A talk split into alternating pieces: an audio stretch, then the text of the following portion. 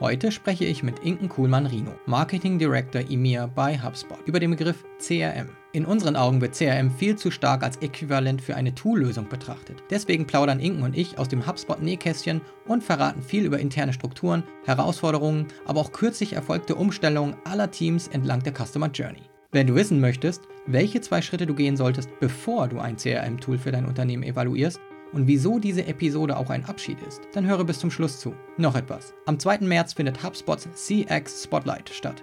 Ein Event rund um Customer Experience, ausschließlich mit einem Expertinnen-Line-Up. Und wenn ihr so ein bisschen verfolgt, was ich neben Podcasten so treibe, dann erinnert euch der CX Spotlight bestimmt an den DMK, den ich 2016 mit Julia Lehnert ins Leben rief. Der CX Spotlight darf als Nachfolger des Digital Marketing Kickoff verstanden werden, widmet sich aber größer und auch inklusiver gedacht der gesamten Customer Experience, nicht nur Marketing-Themen. Melde dich jetzt unter www.cxspotlight.de an und sichere dir deine Live-Teilnahme. Wie immer ist diese Konferenz kostenlos. Nochmal, cxspotlight.de. Mein Name ist Ben Hamanus und ich führe dich durch diese sehr besondere Folge von HubSpots The Digital Helpdesk.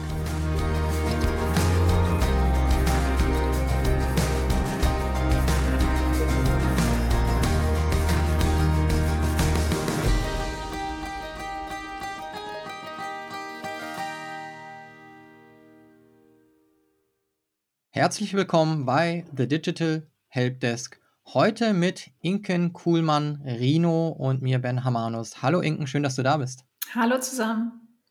Inken, das ist, glaube ich, dein letzter dann offizieller Auftritt ähm, für HubSpot. Nicht, weil du HubSpot verlässt, aber weil auf dich ein neues Abenteuer wartet, richtig? Ja, genau. Ja, das ist dann der spannende nächste Schritt, äh, ja, wenn man dann zum zum Elternwerden, äh, sage ich mal so, äh, wandert und dann mal ein bisschen Auszeit von der ganzen Marketing-Materie nimmt. Genau, deswegen ist Inken leider auch nicht beim äh, CX Spotlight in diesem Jahr dabei, dem Nachfolger vom Digital Marketing Kickoff. Aber Inken, ich glaube, du wirst ähm, trotzdem reinschauen, oder? Ja, das lasse ich mir nicht nehmen. Also da muss ich natürlich auch schauen, wie mein Team abliefert. genau, so sieht's aus. Ja, den Speaker-Slot, den ähm, mussten wir natürlich dann neu vergeben, sonst hätten wir dich natürlich gerne wieder dabei gehabt. Du hast ja schon eine kleine Geschichte mit dem Event und dort geht's um Customer Experience. Und wenn man über Customer Experience spricht, dann ist man eigentlich auch nicht weit davon entfernt, über das Wort CRM zu stolpern. Und bei diesem Wort CRM, da gibt es in meinen Augen so ein kleines Missverständnis. Also wenn ich Gespräche über CRM führe, dann wird oft angenommen, dass es immer nur um das Tool geht. Dabei ist CRM ja nicht einfach nur ein Tool, also eine Technologie, die man braucht, um äh, gute Customer Experience zu liefern, sondern viel mehr. Und darüber möchte ich heute mit dir sprechen, dass wir ein bisschen Klarheit bringen können in diesen Begriff und was das eigentlich ähm, für die gesamte oder das gesamte Customer Experience Management bedeutet, sich damit auseinanderzusetzen. Vielleicht machen wir es so, dass du erstmal ein bisschen diesen Unterschied erklärst. Was ist denn überhaupt CRM? Was verbirgt sich dahinter? Ja, ich glaube, das ist halt immer irgendwie so was äh, Trügerisches. Ne? Die meisten verbinden da eigentlich, glaube ich, so ein ganz klassisches System mit ähm, und denken, okay, CRM, das ist das, wo ich meine Kontakte drin manage und ähm, kann es für, für den Sales halt hauptsächlich benutzen. Und ich glaube, da ähm, ist die Reise von, von weggegangen, sage ich mal so, über die letzten zwei Jahre. Also für mich, was verbinde ich damit? Das ist im Prinzip der Kernstück, den wir in jedem Unternehmen brauchen, um ähm, unsere Customer Journey perfekt aufstellen zu können um auch alle Teams, die rundherum mit dem Kunden arbeiten, also Marketing, Sales oder auch Services und Support, um die zu verbinden, um eine gemeinsame Datenbank zu haben und dort auf alles zugreifen zu können, was den Kunden betrifft. Und ich glaube, da ist, hat sich einiges getan über die letzten Jahre noch. Also Customer Relationship Management als Tool ist praktisch die, die Quelle, um technologisch alle zusammenzubringen. Du hast gerade eben schon gesagt, alle Daten an einem Platz. Man spricht dann manchmal auch im Englischen von der Single Source of Truth. Also wenn man, wenn man über diesen Begriff stolpert, dann ist damit eben immer gemeint, man hat einfach unheimlich viele Daten aber es ist natürlich immer ganz schön, die irgendwo zentral zu haben. Und dafür nutzt man dann ein CRM-Tool. Ähm, kannst du so ein bisschen vielleicht was darüber sagen, was sich in so einem CRM-Tool befindet? Du hast schon gesagt, man sammelt da Kontaktdaten, aber vielleicht um so ein bisschen das ähm, nochmal genauer zu definieren für Menschen, die sich noch nicht so sehr intensiv damit auseinandergesetzt haben, ist es ja ein bisschen mehr als zum Beispiel zu sagen, äh, Max Müller ähm, ist in der Datenbank und der arbeitet für das Unternehmen irgendwie XY. Ja, total. Also ich glaube, da sind wir auch schon viel, viel, viel weiter natürlich über die Zeit gekommen. Jetzt haben wir sicherlich auch Automatisierungsmechanismen, die in so einem Tool dann vorhanden sind. Das heißt, ich kann damit dementsprechende ähm, Workflows anhand von Informationen erstellen. Ja, ich kann schauen, okay, was möchte ich jetzt mit diesen Kontakten machen, die jetzt zum Beispiel alle, was weiß ich, äh, sich das Produkt angeschaut haben uns auf unserer Webseite oder sich über Pricing informiert haben. Das heißt, ich habe hier Informationen zwar, wie du sagst, zentral liegen, kann die aber natürlich auch unter unterschiedlich ansteuern und auch von unterschiedlichen Teams genutzt werden. Da muss man sich natürlich etwas koordinieren, auch schauen, okay, wem gehört welcher Teil von, von dem Datensatz, sage ich mal so, wer ist für welche Interaktion ähm, zuständig. Also wem gehört vielleicht das Nurturing, was würde man jetzt im Prinzip damit beschreiben? Wer kümmert sich hauptsächlich um, ums E-Mail-Marketing, ganz klassisch, wenn man es mal so sehen möchte. Wer ähm, ist zuständig für den Outreach, dann vielleicht nachher auch nochmal über über Mail oder Telefon und das wäre dann vielleicht beim Vertrieb. Und im Services haben wir dann natürlich auch ganz viel mit ähm, Interaktion mit dem Kunden zu tun. Das heißt, okay, wer äh, betreut die eins zu eins Kommunikation, die Tickets, die reinkommen, äh, die Probleme, die da sind, die Fragen, die der Kunde hat. Und ähm, da gibt es die unterschiedlichsten äh, Feature mittlerweile, die dazugehören, die ich auch einfach brauche. Ne? Also ich habe ja unterschiedliche Communication Touchpoints im Prinzip mittlerweile mit meinen Kunden. Über Chat, über E-Mail, über Telefon. Jeder hat da auch wieder so seine eigene Präferenz. Jeder mag das anders, jeder Kunde, jedes Unternehmen hat da so seine Präferenz. Und das muss auch so ein System zusammenbringen. Und ähm, dann auch dementsprechend diese Teams davon profitieren lassen, dass man den kompletten Überblick wirklich hat, welche Kommunikation hat mit diesem Kunden stattgefunden. Jetzt hast du zwei Sachen gesagt, glaube ich, auf die ich noch mal ein bisschen eingehen möchte. Zum einen hast du Nurturing gesagt. Ich glaube, auch das musst du einfach nochmal für die Zuhörer erklären. Was ist überhaupt Nurturing? Ja, also klingt immer ganz lustig, ne? So, ich nurture jetzt hier meinen Kontakt und genau. ver versuche den zu äh, irgendwas äh, zu bewegen. Ähm, das fällt uns im, im Deutschen immer ein bisschen schwierig zu begreifen und zu erklären.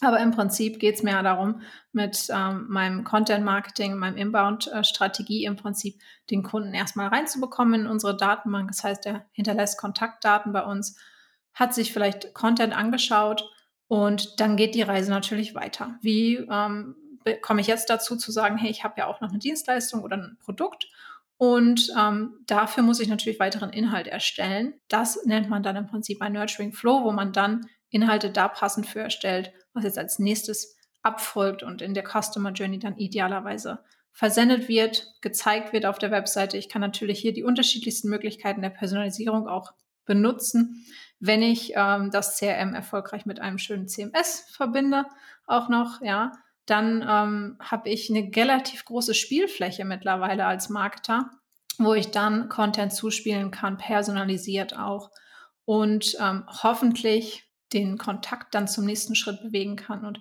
der Schritt ist immer ein anderer für jedes Unternehmen. Der Schritt kann sein, dass er sich einfach erstmal nur für weiteren Content interessiert.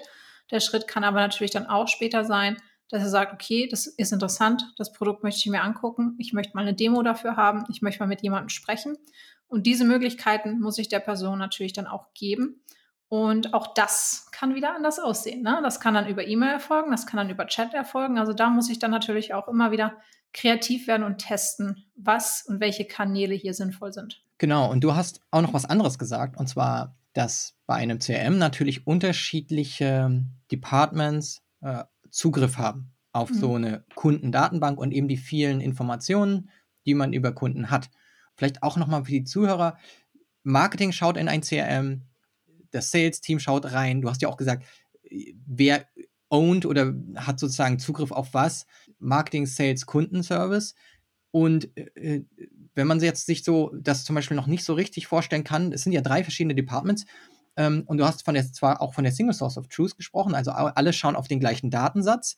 Vielleicht kannst du auch noch mal ganz kurz was dazu erklären, wie unterschiedlich trotzdem das ist, was die Menschen dann in so einem Datensatz sehen, also rein technisch mhm. gelöst schon, mhm. dass ja wir Marketer was anderes sehen als jetzt zum Beispiel unsere Sales-Leute. Ja, total, natürlich. Für mich ist die Erfahrung in dem Tool ganz anders und sollte sie ja natürlich auch sein, weil ich andere Prioritäten habe. Bei mir geht es um Conversion Rates, das heißt, wie hat äh, die E-Mail performt, äh, wie ist die Open Rate von der E-Mail gewesen, die ich geschickt habe, ja.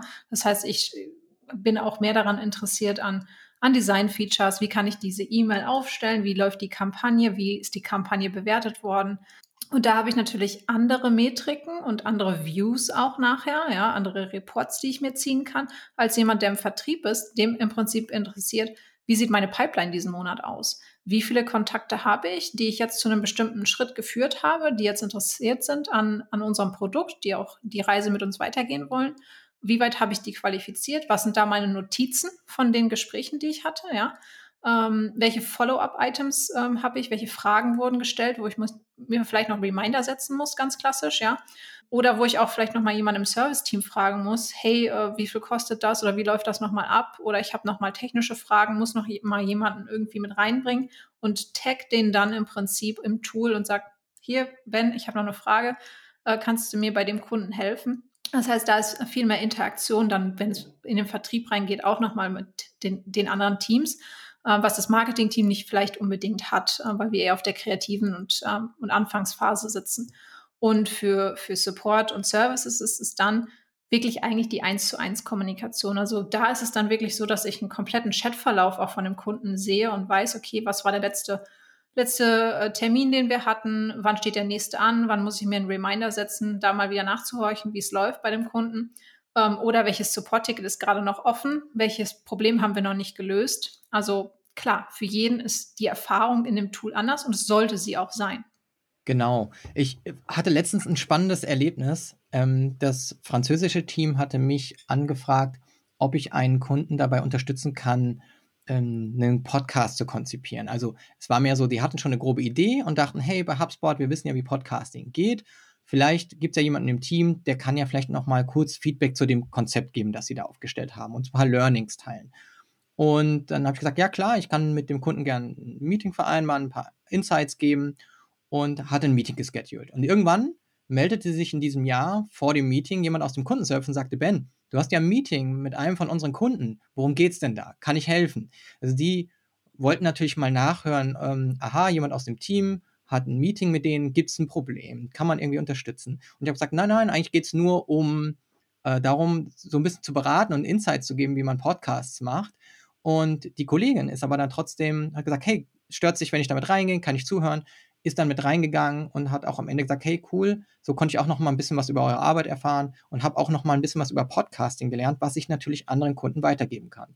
Und da war ich, ähm, fand ich das auch irgendwie total toll, dass der Kundenservice sowas eben sehen kann und das nicht in so einem Silo stattfindet, dass ich ein Meeting schedule mhm. mit Kunden von uns, sondern dass eigentlich jeder in der Company das auch in dem Kontakt sehen kann, was als nächstes an Meetings ansteht und sich dann auch einklinken kann. Also dieses wir alle wissen, was passiert und wir alle haben diese gleiche Experience, wenn es um den Kunden geht und, und, und der Kunde weiß auch, wir sind rundum informiert. Also auch der Kundenservice weiß eben, dass jemand aus Marketing ein Meeting hat. So, das ist dann irgendwie, da, da funktioniert dieser Informationsfluss und hat uns allen irgendwie was gebracht. Und ähm, das fand ich irgendwie ein schönes Erlebnis, dass ich mit dem Kundenservice dann auch zu tun hatte. Ja, also ich meine, wir haben ein Programm intern, was wir aufgesetzt haben letztes Jahr, ähm, eigentlich aus dem Grund, dass äh, wir wussten, dass viele Kunden jetzt auch Probleme haben werden ne, in der Krise und nicht wissen, wie es weitergeht oder äh, vielleicht auch ein bisschen engere Betreuung brauchen als sonst. Und dann haben wir uns aufgeteilt und haben gesagt, okay, wir haben jetzt hier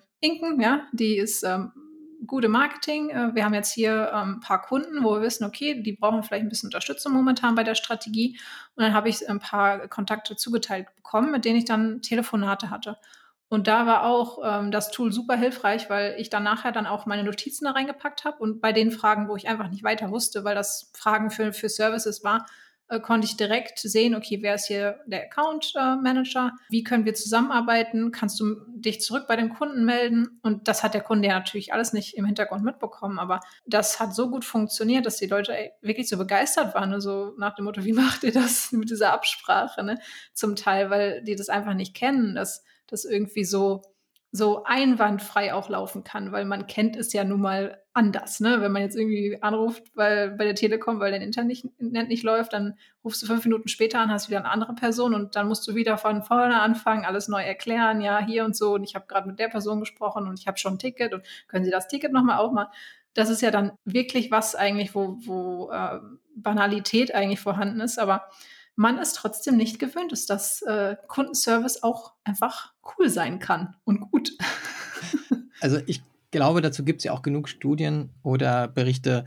In Deutschland hat man eher ähm, schlechte Kundenservice-Erfahrungen. Also man nimmt immer erstmal an, dass es nicht klappt. Und das, ich kenne das von mir persönlich. Also wenn ich mhm. denke, oh, ich muss mich jetzt an Kundenservice wenden, hat man immer erstmal keine Lust, weil man denkt, es klappt nicht. Und wenn es dann doch klappt, und da gibt es auch gute Beispiele, wo ich schon sehr, sehr positiv überrascht war, wie schnell das dann ging und wie gut es funktioniert, dann ist man eben überrascht. Und das ist einfach schade, dass das eigentlich der Standard ist, dass man keinen guten Kundenservice erwartet und dass keiner im Unternehmen weiß, was der andere macht. Das ist so die Erwartungshaltung. Und das finde ich einfach auch so schön, wenn man halt ein CRM hat und, und weiß, was die Kollegen machen, dass man eben informiert ist, diese Einblicke hat und dadurch für den, dem Kunden erspart, mitzubekommen, was für ein Chaos irgendwie so entsteht durch Kommunikation in Unternehmen, weil keiner weiß, was der andere irgendwie ein Büro weiter irgendwie gerade kommuniziert. Ja. Also von daher finde ich das sehr schön. Vielleicht, äh, und du bist ja echt, ja, eine HubSpot-Legende, muss ich schon fast sagen. Du bist seit sieben Jahren bei HubSpot.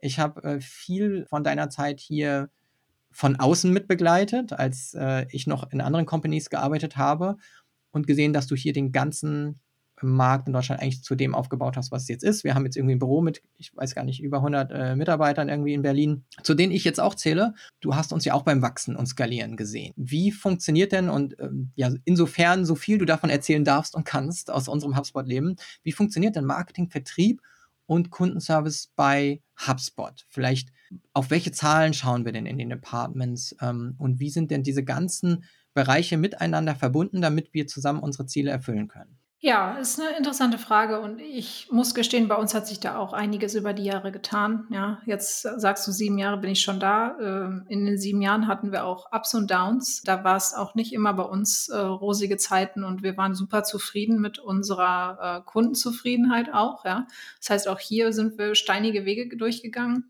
und auch hatten auch einige Phasen und gerade auch, an, ne, als ich angefangen habe an, an so einem Startup-Punkt, sage ich mal so, wo, wo es wirklich noch darum geht, das Produkt muss erstmal richtig gut laufen. Da hat man einige Entwicklungen mitgemacht.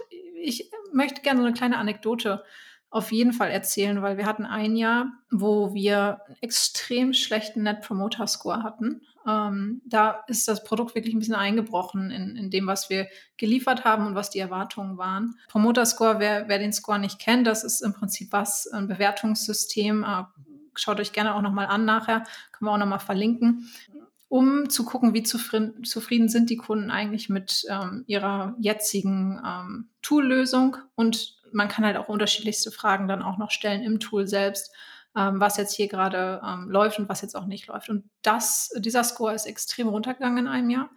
Das war ziemlich böse und ziemlich ähm, hart für uns, weil ähm, das natürlich auch immer wieder bedeutet, dass Leute dann auch kündigen und sagen, hey, das ist mir nicht wert, ich zahle hier Geld für und ähm, das crasht ständig oder keine Ahnung, es ist langsam oder sonstiges. Und das hat so ein bisschen so eine Revolution auch bei uns intern gebracht. Das war ungefähr auch vor drei Jahren, dass es ähm, wirklich dann nochmal so ein bisschen Umdenken in bei uns gegeben hat, weil die letzten Jahre waren wir eigentlich sehr daran gewöhnt, dass wir immer skaliert sind, wir sind immer gewachsen. Wachstum war immer so unser, klar, als junges Unternehmen, du willst wachsen, du willst überleben. Es war immer so unser North Star, ne? Äh, wir, wir müssen wachsen, wir brauchen mehr Kunden und wir müssen ja irgendwie es auch schaffen, an diesen Markt ranzukommen, weil der Markt auch einfach richtig hart umkämpft ist. CRM und Marketingmarkt ist einfach, da gibt es so viele Anbieter, da musst du auch einfach ein bisschen aggressiver sein mit deinen Zielen. Ähm, aber nichtsdestotrotz haben wir dann gemerkt, okay, nicht auf alle Kosten. Ja, also wir müssen jetzt auch wieder zurückrudern und wir müssen uns umpositionieren. Und da haben wir im Prinzip das ähm, Projekt ein, eingeleitet, dass wir gesagt haben, okay, der North Star ist im Prinzip erstmal der MPS, ja, eine Promoter Score. Das ist die Nummer eins Metrik, die wir in den nächsten Jahren nur verfolgen werden. Alle Teams müssen sich danach richten. Das Marketing-Team muss äh, dafür solven, im Prinzip Probleme lösen, schauen, wie sie die Zufriedenheit der Kunden im Prinzip besser darstellt im Customer Marketing. Das Support Services muss so umgestellt werden und so strukturiert werden, dass da auch der Score hochgeht. Und ganz wichtig in der Produktentwicklung, ne? dass da alles lief. Und wir haben ein Jahr nichts anderes gemacht, als diesen krassen Fokus zu setzen und sind aus diesem einen Jahr sehr erfolgreich rausgekommen mit einem Top NPS mit jetzt auch immer wieder richtig guten Zahlen. Das war hart. Das hat auch einiges an Wachstum sicherlich gekostet. Aber im Endeffekt haben wir festgestellt, wenn wir für den Kunden lösen und wenn wir harte Entscheidungen treffen, die für uns vielleicht erstmal bedeuten, okay, hm, wir müssen einstecken, wir müssen zurückgehen, dann aber im Prinzip abliefern und unsere Versprechen wirklich wahrhalten, dann hat man danach langfristig, nicht kurzfristig, sondern nur langfristig, wirklich dann ein gesundes Wachstum und man hat ein beständiges äh, Business aufgebaut und kann dann auch wirklich sagen, okay, und jetzt der nächste Schritt an der Customer Journey zu arbeiten. Und äh, da sind wir jetzt auch dieses Jahr und letztes Jahr haben wir noch einige Änderungen vorgenommen. Ich kann mich gut daran erinnern. Ich glaube, dass ich dazu den Wiki-Post, den intern auch gelesen hatte. Und das hat sich ja Brian, also Brian Halligan, unser CEO, zur Chefsache gemacht. Auch zu sagen, wir fokussieren uns jetzt auf die Stabilität des Produktes einfach. Ähm, und ich glaube, dass du mir gegenüber mal erwähnt hast, für, für uns Marketer oder damals noch für dich, da war ich noch nicht da, war das so ein Jahr, wo man eher auch gesagt hat, ein bisschen langweiliger vielleicht, weil man konnte nicht so viel Neues vermarkten. Es war kein Feature-Jahr aber es war ein Jahr, in dem einfach das Produkt mehr Stabilität bekommen hat und Zufriedenheit, weil weniger Sachen äh, für Friction, also für Reibung gesorgt haben. Und das ist, ist aber super wichtig, weil es nicht um irgendwelche fancy Sachen geht, die man irgendwie rausposaunt, sondern einfach darum, dass Menschen viel mehr Spaß dabei haben, das Produkt zu nutzen und das ist ja sowas, was sich manchmal auch so schwer beschreiben lässt. Ne? Das ist ja was, das musst du fühlen. Das musst du dann haben, wenn du das Produkt nutzt. Und das kann man schlecht in irgendeinem tollen Video zeigen und auch nur auf Bildern, sondern das ist halt Usability, mhm. die, die dann schwerer jetzt so fancy zu verkaufen ist. Ähm, und man möchte ja auch nicht immer nur selber darüber reden, wie toll irgendwas ist. Aber ich weiß noch, dass das sehr wichtig war.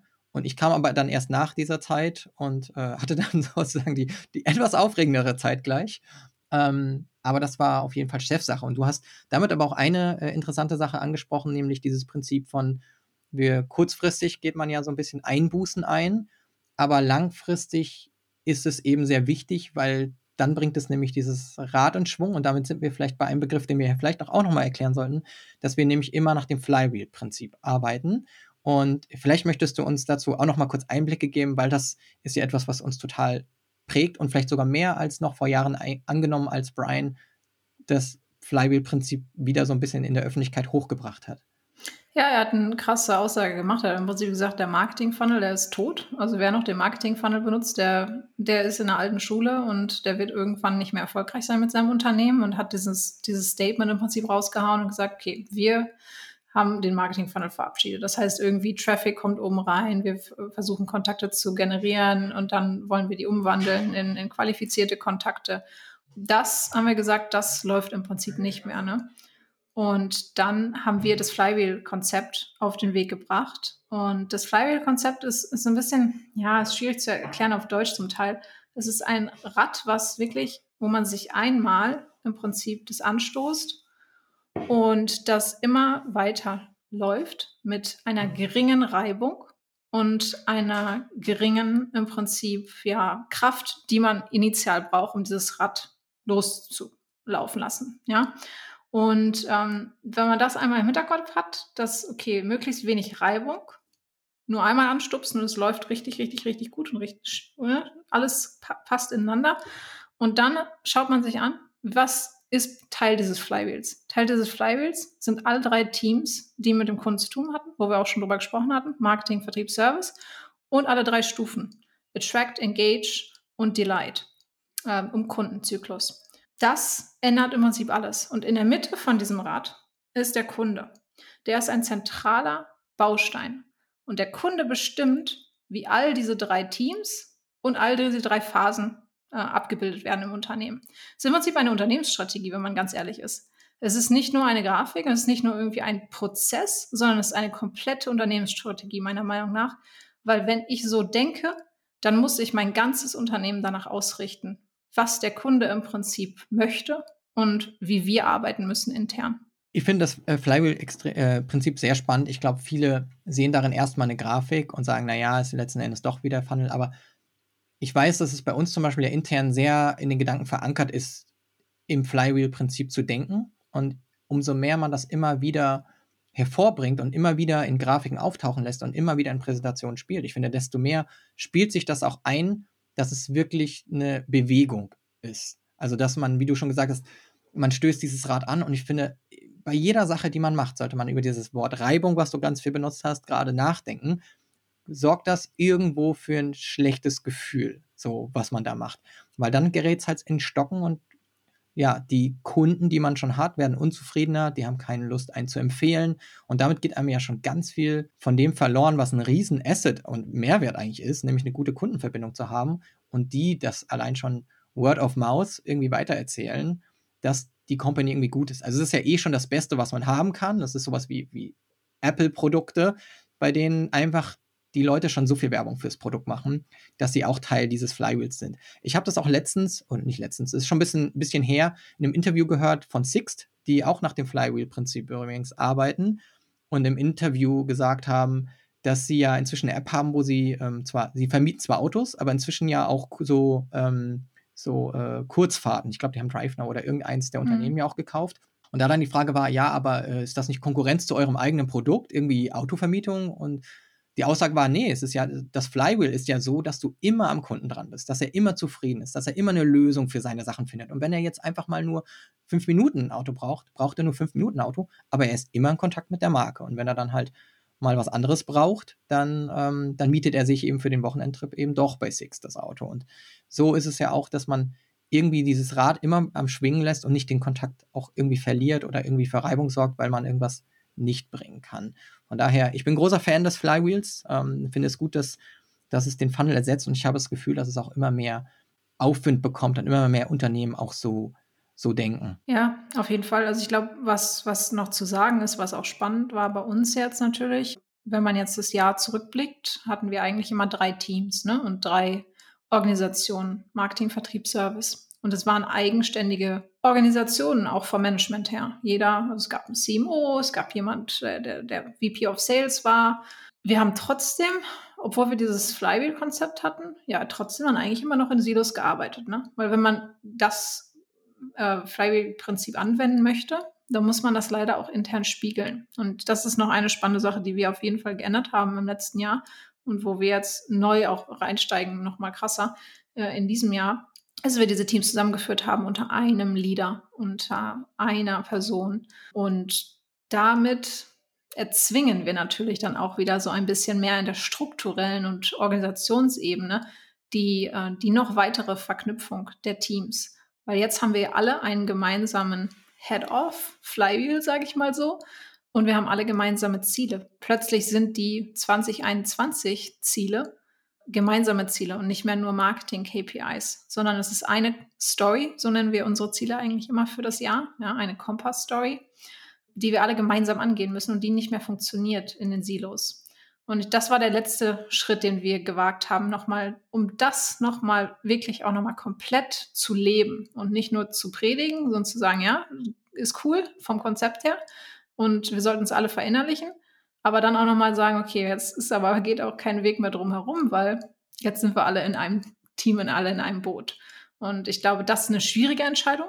Und kenne ich die wenigsten Unternehmen, die das auch so schnell auf die Schnelle ändern würden. Aber ich kann nur sagen, es ähm, hilft, da auch mit der Org-Struktur danach zu ziehen. Kannst du oder willst du was dazu sagen, ähm, wie das bei uns jetzt aufgestellt ist und unter wem praktisch jetzt sich die ganzen Teams vereinen? Ja, wir haben jemanden eingestellt, unsere CCO, Chief Customer Officer. Und das ist jemand äh, aus den USA natürlich, ähm, die zentral das leitet. Yamini Reagan haben wir da jetzt.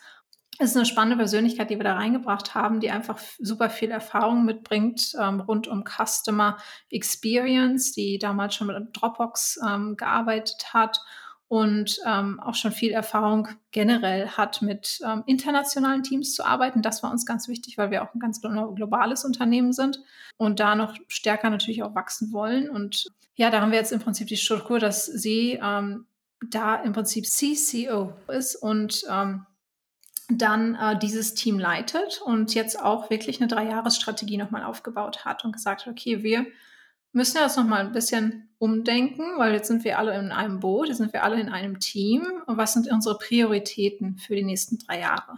Und wo wollen wir wirklich Fokus drauflegen? Und dadurch hat sich natürlich jetzt auch nochmal einige Änderungen ergeben, auf was wir uns gemeinsam jetzt fokussieren und welche Probleme wir für die Kunden lösen wollen. Und das ist jetzt ein bisschen anders gewesen als die übliche Planung, wo jeder so in seinem Silo denkt, Marketing, ich möchte meine Conversion Rates oder meine Keywords, Rankings hochbringen. Nee, nee, wir haben hier ein Problem, das ist X, ja, das, das ist für den Kunden zentral wichtig. Und wie lösen wir das jetzt aber auch im Marketing? Das äh, ist ja ein großer Wandel, aber ist eine schöne Herausforderung. Ich habe aus, aus einem guten Grund da extra nochmal nachgehakt, weil ich es nämlich total spannend finde, dass wir alle für unsere Chief Customer Officer arbeiten. Also auch allein dieser Titel reflektiert ja auch, wem wir letzten Endes alle dienen. Und nicht, dass wir die einen haben irgendwie Sales und die haben nur zu verkaufen und die anderen haben zu, nur zu vermarkten, und die, sondern wir alle dienen halt dem Kunden. Und sie dienen auch auf C-Level-Ebene eben der Person, die eben den Kunden am meisten Fokus hat. Und wir alle müssen uns eben diesem Ziel auch unterwerfen, damit unser Flywheel sich auch schön schnell dreht.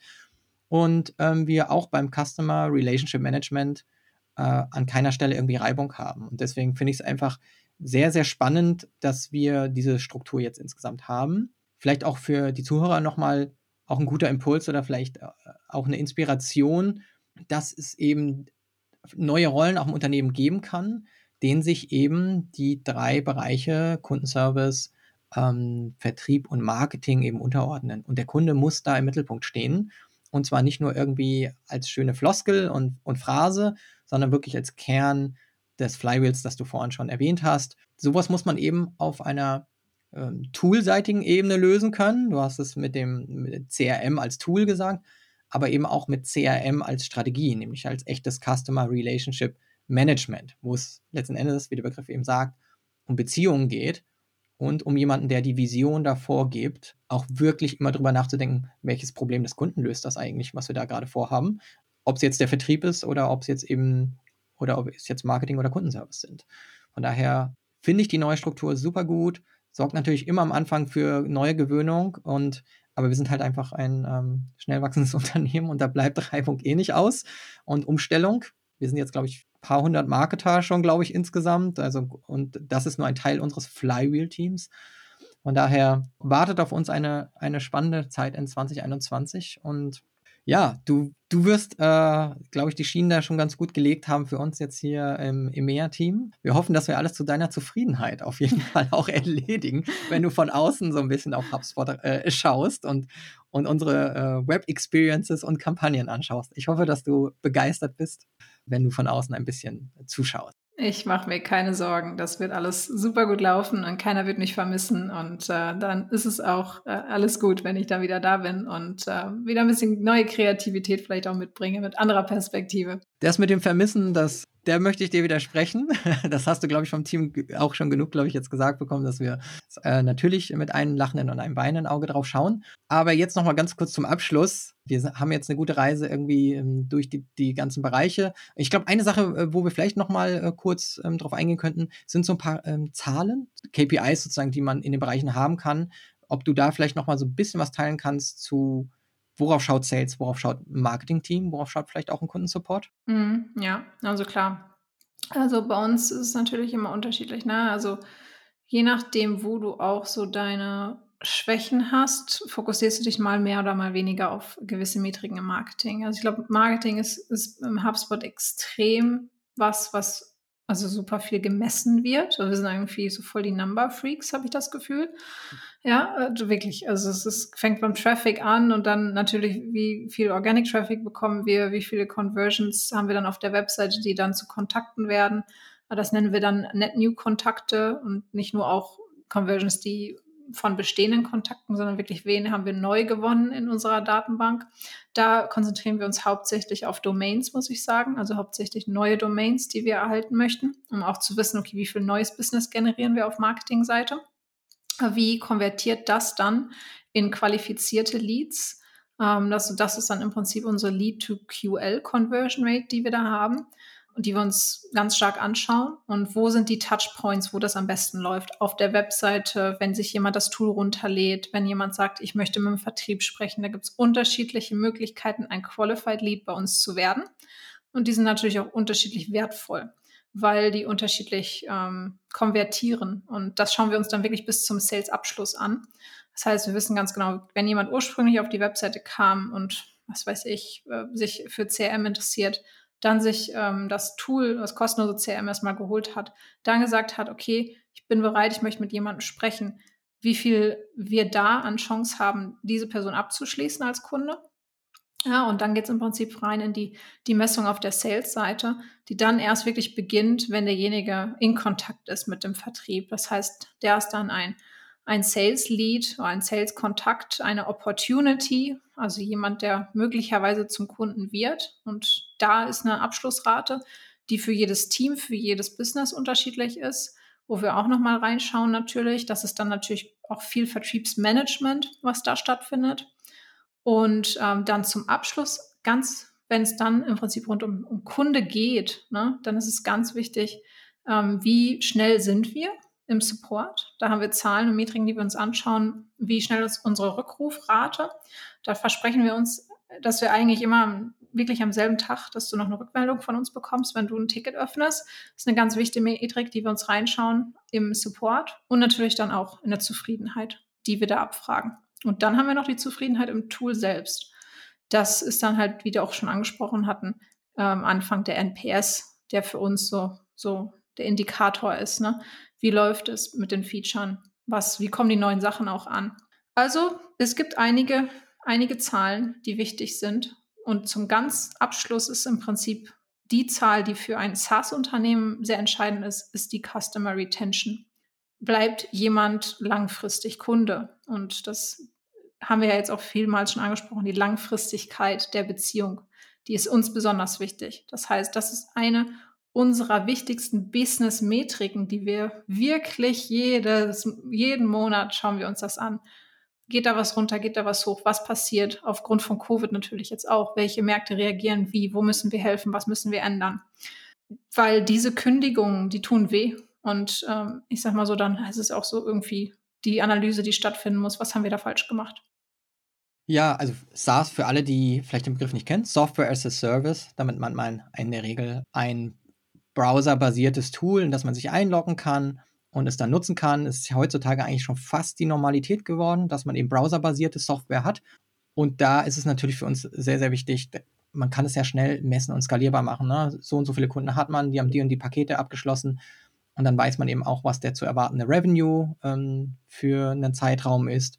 Und klar, das ist für uns natürlich die, die Top-Metrik, dass die natürlich stabil bleibt oder natürlich ansteigt. Daran werden, werden SaaS-Businesses auch einfach gemessen. Und wir sind ja auch eine Public Company. Daher herrscht auch sehr viel Transparenz darüber, wie, wie performant eben unser Unternehmen ist und muss auch natürlich am Markt herrschen, dass wir eben auch hinarbeiten, diese Stabilität nach außen hin zu zeigen oder dieses Wachstum.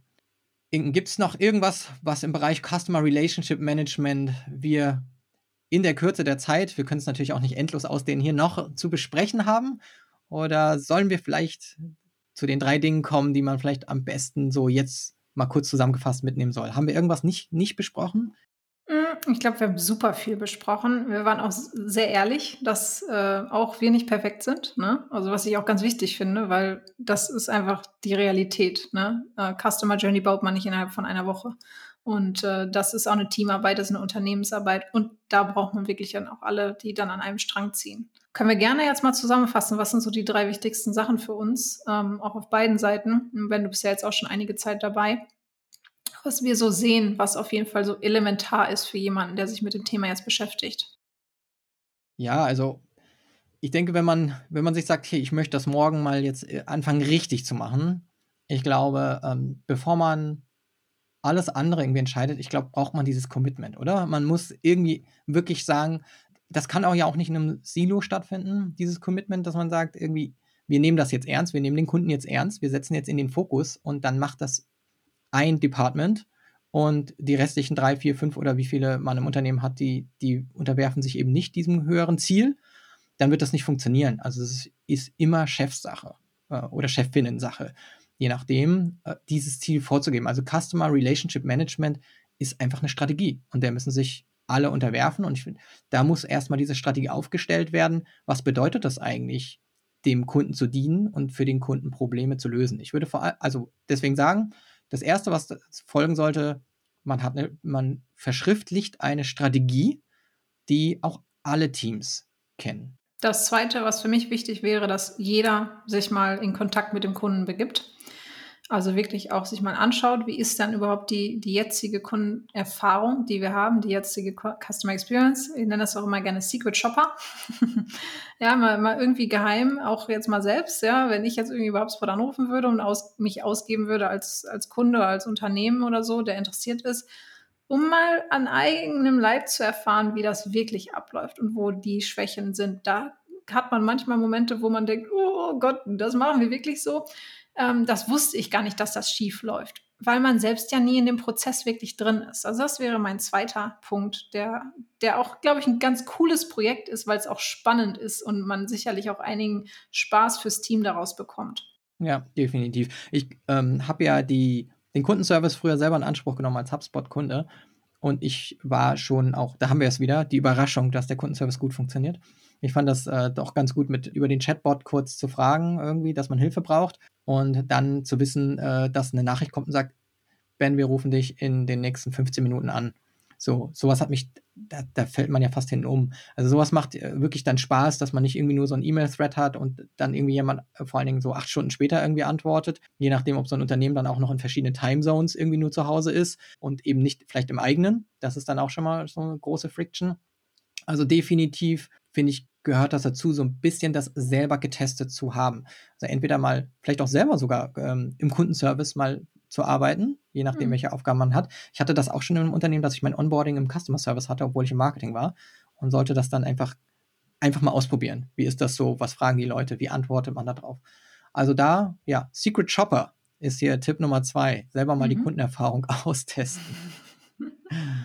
ja, und dann von meiner Seite würde ich jetzt noch sagen, ich glaube, das dritte ist dann, wenn man sich wenn man die mal verstanden hat, also wenn man eine Strategie hat, wenn man dann vielleicht die Reibung in einem Unternehmen entdeckt hat oder Reibungspunkte, dann sollte man sich darüber nach äh, mal Gedanken machen, mit was für Lösungen kann man diese Reibung beseitigen auf Tool-Seite.